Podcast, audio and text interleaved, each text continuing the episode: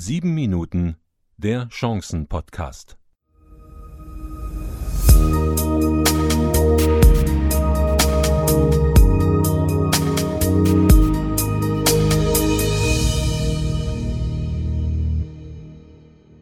Guten Tag, liebe Hörerinnen und Hörer, auf der Straße des Lebens unterwegs zu sein, um nicht mit der Masse mitzuschwimmen, da bedarf es Umsicht und Vorausschau.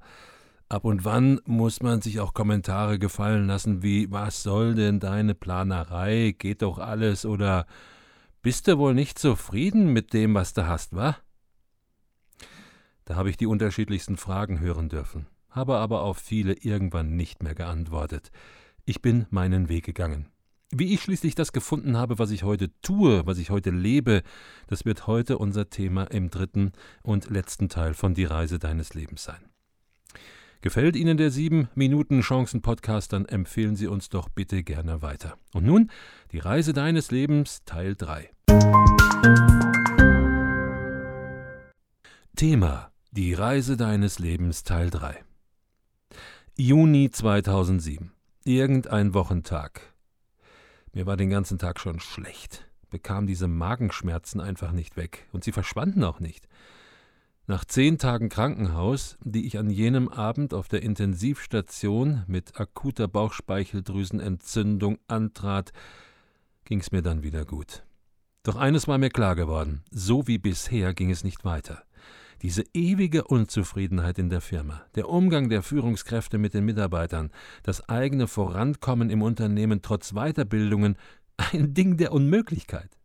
Ganz unschuldig war die Firma nicht an meinem Besuch im Krankenhaus. Die Psyche sucht sich ihren Weg. Im Krankenhaus auf der Normalstation hatte ich dann Zeit zum Überlegen, konnte nachdenken und abwägen, dachte diverse Szenarien durch, und machte für mich folgenden Deal. Ich werde nach Rückkehr mit den in Frage kommenden Führungskräften sprechen. Wenn sich innerhalb von zwei Monaten keine Änderung einstellt, werde ich die Arbeit einstellen und das Unternehmen verlassen. Ich habe nur ein Leben und brauche mir das nicht durch unbefriedigende Arbeitssituationen und Verhältnisse versauen zu lassen. Es tat sich natürlich nichts. Somit war für mich klar, hier wirst du nicht alt. Doch es stellte sich die Frage, was ich tun würde. Zwei Varianten taten sich für mich auf. Entweder Bewerbungen für ein anderes Unternehmen schreiben oder selbstständig machen. Dabei muss man wissen, dass ich seit meinem 18. Lebensjahr immer eine nebenberufliche Firma am Laufen hatte. In einem anderen Unternehmen starten, das war wie gesagt die eine Option. Ich verlagerte aber zunächst meine Kräfte auf die Selbstständigkeit, und zwar dieses Mal die volle Selbstständigkeit. Dabei half mir folgendes Prozedere. Ich machte mir wieder einmal das Prinzip der Schriftlichkeit zunutze. Was war denn all das, was ich tat? Was konnte ich gut und wofür schlug mein Herz, wofür brannte es? All diese Sachen schrieb ich nieder und wertete diese dann aus. Nach circa drei Wochen Ausarbeiten, Streichen, Umsetzen und so weiter standen für mich folgende Ergebnisse auf dem Papier. Selbstständigkeit im Bereich Training, Seminare und Coaching, zusätzlich noch der Audiobereich zur Aufnahme von Hörbüchern. Der Schwerpunkt bei den Seminaren lag im Bereich der Lebensplanung, da hatte ich schon viele Jahre Erfahrung durch die Dream Day Klosterseminare machen können.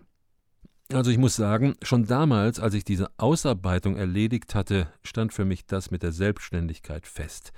Doch ich wollte mehr Gewissheit haben. Dazu sollten mir andere Menschen helfen. Aus meinen Kontakten suchte ich diejenigen Personen heraus, die mich gut kannten und denen, es waren so circa 15 Menschen, schickte ich eine E-Mail mit der folgenden Aufgabe. Hallo, lieber, liebe XY, kannst du mir helfen? Ich stehe vor der Frage, ob ich mich in einem anderen Unternehmen wie dem jetzigen bewerben soll oder aber voll in die Selbstständigkeit wechsle. Bitte gib mir doch deine Meinung dazu. Bitte antworte innerhalb von zwei Stunden. Die zwei Stunden hatte ich übrigens deswegen so knapp angesetzt, damit ziemlich spontan geantwortet würde. Und das taten diese Menschen auch. Das Ergebnis war eindeutig. 80 Prozent der Menschen waren für die Selbstständigkeit, die anderen 20 Prozent für ein weiteres Anstellungsverhältnis. Okay, so weit, so gut. Damit hätte ich schon leben können, hm, doch ich wollte noch eine dritte Variante durchführen, um für mich den Sack zumachen zu können. Schon seit einigen Jahren zog es mich immer wieder für diverse Nachdenkprozesse entweder in ein Kloster oder an die See. Dieses Mal war wieder See angesagt, es war die Ostsee. Ich fuhr mit der Bahn wieder nach Puttgarden auf Fehmarn, es war mittlerweile Anfang Februar 2008. Immer wieder, wenn ich in Puttgarden bin und an jenem Fleckchen Erde durchkomme, wo das Folgende geschah, blicke ich dankbar zum Himmel. Als Christ wollte ich Gottes Meinung dazu hören. Er hatte mir schon durch einige Weichenstellungen die nächsten Wege gezeigt. Nun waren wichtige Vorarbeiten erledigt, doch ich wollte sein Ja dazu haben oder natürlich auch sein Nein. Eins war klar, bevor ich hier nicht eine klare Antwort erhalten würde, wäre die Rückfahrt nach Hause nicht drin. Ich stand am Strand, schaute aufs Meer hinaus und bei gutem Wetter hätte man die zwölf Kilometer entfernte Küste Dänemark sehen können. Was aber war heute? Alles voller Nebel, keine Sicht. Und das passte so richtig zu einer etwas depressiven Gefühlswelt in mir. Ich betete, betete und wartete. Und auf einmal wie durch ein Wunder öffnete sich die Nebelwand, der Blick war auf die Küste Dänemarks klar zu sehen.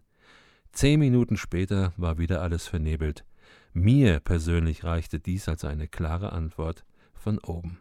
Ich fuhr nach Hause, am Montag suchte ich meinen Chef auf, reichte die Kündigung ein und am 1. August 2008 war ich selbstständig. Das war eine Möglichkeit, um Klarheit auf der Reise des Lebens zu finden. Was ich Ihnen aber von ganzem Herzen wünsche in Ihrem einen Leben, das ist genau diese Klarheit. Krisen, meine sehr verehrten Damen und Herren, sind keine schlechten Zeiten. Ich sage das deswegen, weil dem Begriff Krise oft etwas Negatives anzuhaften scheint. Doch das ist ganz und gar nicht der Fall. So eine Krise kann Ordnung schaffen. Dazu mehr im Tipp: Krisen sind Chancen. Tipp: Krisen sind Chancen. Tipp 8: Ordnung. Ich bin ja momentan mehr zu Hause als unterwegs. Anstatt die Hände in den Schoß zu legen und nichts zu tun, gibt es so viel an Arbeiten zu erledigen, zu denen ich im normalen Arbeitsleben überhaupt nicht komme. Ordnung schaffen ist so ein Teil. In der analogen Welt startete ich mit meinem Bücherregal. Alles runter. Dann, nach dem Wischen der Regalbretter, jedes Buch in die Hand nehmen. Und dann habe ich mich gefragt, warum habe ich das gekauft? Habe ich das schon gelesen? Wenn ja, welchen Nutzen hatte ich davon? Wenn ich es noch nicht gelesen hatte, hm, wann werde ich das nachholen? Und was geschieht Schlimmes, wenn ich dieses Buch nicht mehr habe? Einen Koffer voller Bücher konnte ich an einen begeisterten Sachbuchleser weitergeben. Wir beide freuen uns auch im Nachhinein über diese Zweitverwertung. Der Schreibtisch hat auch eine Räumungskur erfahren. Da gab es auch wieder etliches, was entsorgt werden konnte. Zusätzlich habe ich einen Dokumentenscanner eingekauft. Das sind Scanner, welche in Höchstgeschwindigkeit Dokumente, Unterlagen, Versicherungen, Zeugnisse, Zertifikate und so weiter doppelseitig einscannen und gleich in vordefinierte Verzeichnisse auf der Festplatte abspeichern. Im Falle eines Falles sind die Dokumente wieder abrufbar. Sollte es einen Brand geben, so wie vor einem halben Jahr nachts um zwei Uhr knapp einen Kilometer von uns entfernt, dann sind diese Dokumente eingescannt und in Sicherheit. Dieser Brand hatte zum Nachdenken und Handeln angeregt. Übrigens kommen alle gescannten Unterlagen in die Cloud. Ja, apropos Cloud. Mit Ionos von 1 und 1 habe ich für mich eine DSGVO-konforme Cloud-Lösung gefunden. Die bislang eingesetzte Dropbox habe ich Ende 2019 abgelöst. Somit sind jetzt alle Unterlagen digital sicher aufbewahrt. Wenn ich mir die Preise hochrechne, die Scanner und Cloud gekostet haben, beziehungsweise auch weiterhin kosten, Cloud kostet ja, und ich dagegen den Wiederbeschaffungsaufwand bedenke, all diese Unterlagen irgendwie auf irgendeinem Wege wiederzubekommen, dann habe ich auf lange Sicht nur gespart. Zu guter Letzt haben meine Ordnerstrukturen im Explorer für die Festplatte, im Outlook und im OneNote eine Überarbeitung und Vereinheitlichung erhalten.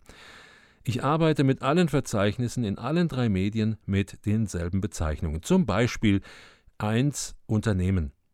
In diesen Ordner kommt alles, was mit meinen Unternehmen zu tun hat. Meine Veranstaltung, Entwürfe für kommende Veranstaltungen und so weiter. Oder vier Projekte. Da kommt alles rein, was es an Projekten gibt, die aktuellen, aber auch zukünftige. Ich bin erstaunt, was diese Krisenzeit alles ermöglicht hat. Mit diesen erledigten Aufgaben kann ich wieder Gas geben und das entspannter wie vorher. Danke, meine sehr verehrten Damen und Herren, dass Sie heute bei Ausgabe 8 unser Gast waren. Es geht zum Ende der Woche, am Freitag, dem 15. Mai 2020, weiter mit der nächsten Ausgabe. Bis dahin, schaffen Sie gut in der vor Ihnen liegenden Zeit, Ihr Siegfried Lachmann.